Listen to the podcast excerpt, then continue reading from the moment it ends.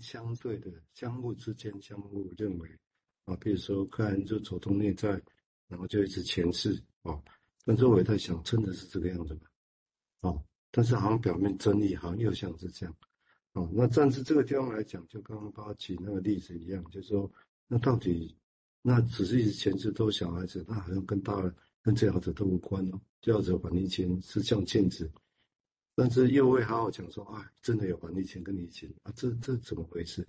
哦，其实，在临床上，如果你仔细听，你会发现很多矛盾的东西，但是可能大家不自不自觉了啊，这，但是因为因为因为这种不自觉就吵翻天了，在论点上啊，这个是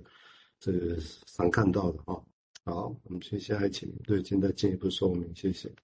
嗯，我我觉得这个部分很复杂，就是在人。跟人之间的关系里面的话，其实就好像就没没有办法，只有确认说那个对方给我的投射，好像就是一个人可能呃他面对或经验到的是怎么从别人的投射以及自己又接受到别人的投射认同哈里面呢哈再走出来，所以。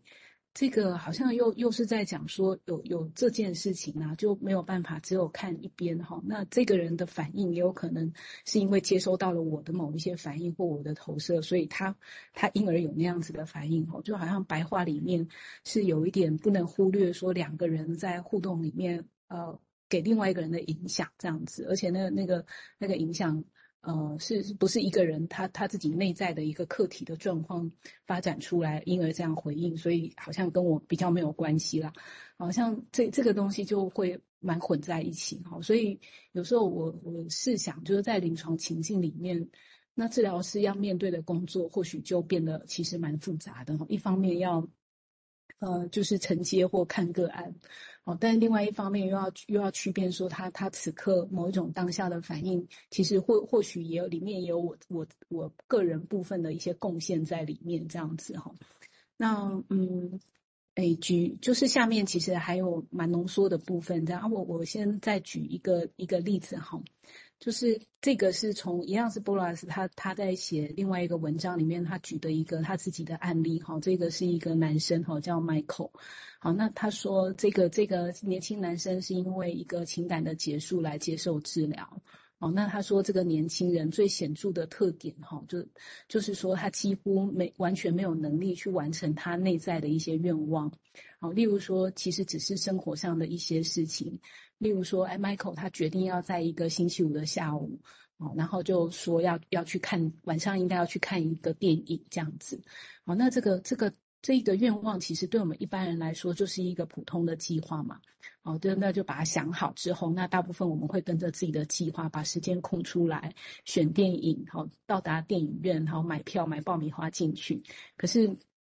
可是他他的这一种状况就是好像常常在。做做了决定之后，可是哈就不知道为什么就没有办法完成这件事，因为这个 Michael 就是很沮丧啊，因为他就会被这种反复的自己的希望感跟又遇到一种绝望哈给打败，好像这边也讲到了我们刚刚所说的这种自我的管理哈，对自体的管理哈，那这个到底是怎么形成的哈？那个自我管理的系统，于是这个波勒斯就就开始在想的是这件事情啊。好，例如说，哎，他也也是有时候早上周末的早上，这个 Michael 他也会很寂寞，想出去走一走，可是就可能只有套上外套，然后走到这个街角的书报刊亭去买一份报纸，就杂乱无章的回来去阅读报纸。好，那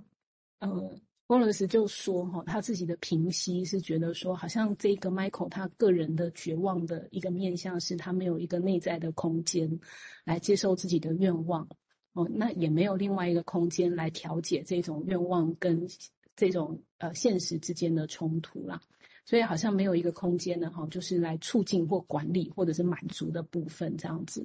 好，那那当然这有一些个人 Michael 个人历史的背景啊，哈，也是反映在说，诶，那当当他还是年幼的时候，他的爸爸妈妈是如何对他当时还是婴儿他的他呢，哈，如何进行一种管理跟照顾的。哦，那这边有一些呃这个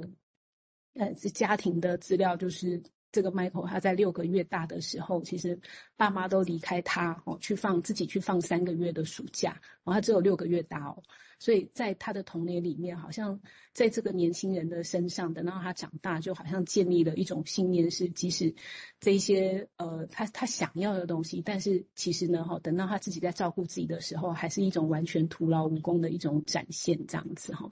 好，就是一个一个例子哈，就是。可以看看到，就是哎，那这一种好像潜在的无意识的部分，哈，也进到了其实，呃，妈妈怎么看待孩子的那个个人的一个想象，或者是投潜意识的投射里面，这样子。哎，那蔡是要停吗？还是我要继续？嗯呀，如果可以，嗯，给他先看。好，那那我就再继续念一段好了。哦，那下面呢？哈，他是波罗斯是从弗洛伊德的论点来讨论。哈，他说，哎，弗洛伊德他并没有这种很早期的角度来研究人类的心智生活。哦，但是他有提出物质身这样的概念。哦，其实好像也也更多的去考虑我们刚刚前面提到，哎，妈妈她自己有一个无意识哦之间的这个关联哈，跟物质身之间。好，那。弗洛伊德他是觉得哈，那无意识它是一种原始的，好，然后无意识的组织所组成的，好，那那这个通常是发生在语言之前就已经存在的，哦，那怎么存在？就是我们刚刚说呢，哈，是有一种呃客体关系累积的效应，哈，所形成的一个组织，也基本上是在我们的这个无意识系统里面，好。那呃，所以这样子的一个在语言前哈，这种关于客体一系列的存在，我们刚刚说这样的一个过程在无意识当中，那可能对婴儿来说就是展现为一种视觉的经验啊，动觉的经验啊，或者是一种听觉声音图像的经验。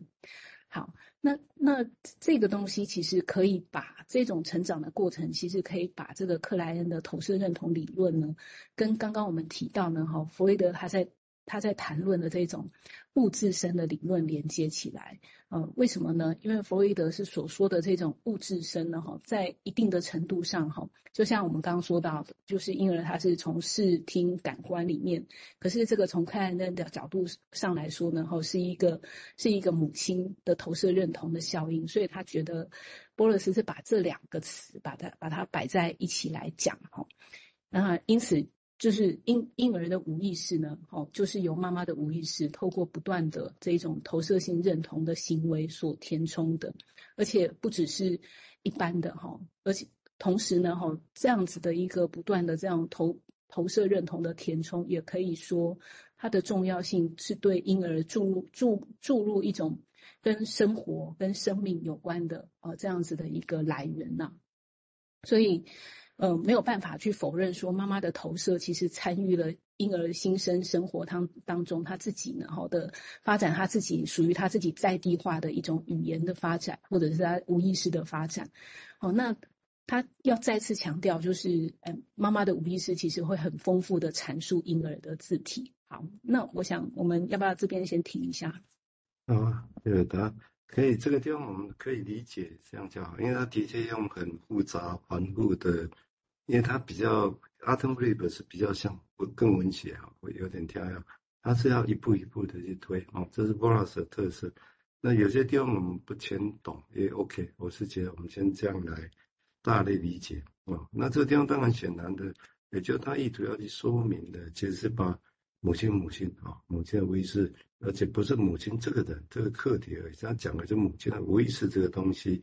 整个是带进到小孩子的。有所谓的 unconscious 世界里面啊，他其实是要着重这个，那这个是为什么？我想他后面会再补充说明哦，因为这是一本书，我们现在只谈在它最前面而已哦，所以这地方，所以这将当然也前面我提过，其实某种程度就意图在跟克莱因的那种所谓的小孩子为主的，好像大人这个部分几乎被忽略掉的。虽然我们会讲大人的影响，但是其实相对是比较的确比较被忽略啊，从。虽然在想的时候会来哦，但在技术上其实是比较，当我们只着重先称只着重要负面疫情做前置的时候，哦，这样当然就会有这个结果。但是当然我也还是重复提，是不是真的有办法只做这个负面移情的前置就可以进行下去？应该蛮难的，应该蛮难啊，除非是精挑排选的 case 啊，不然一般的情况很困难，很困难，所以势必有做，还有做很多其他的事情啊，只是也许觉得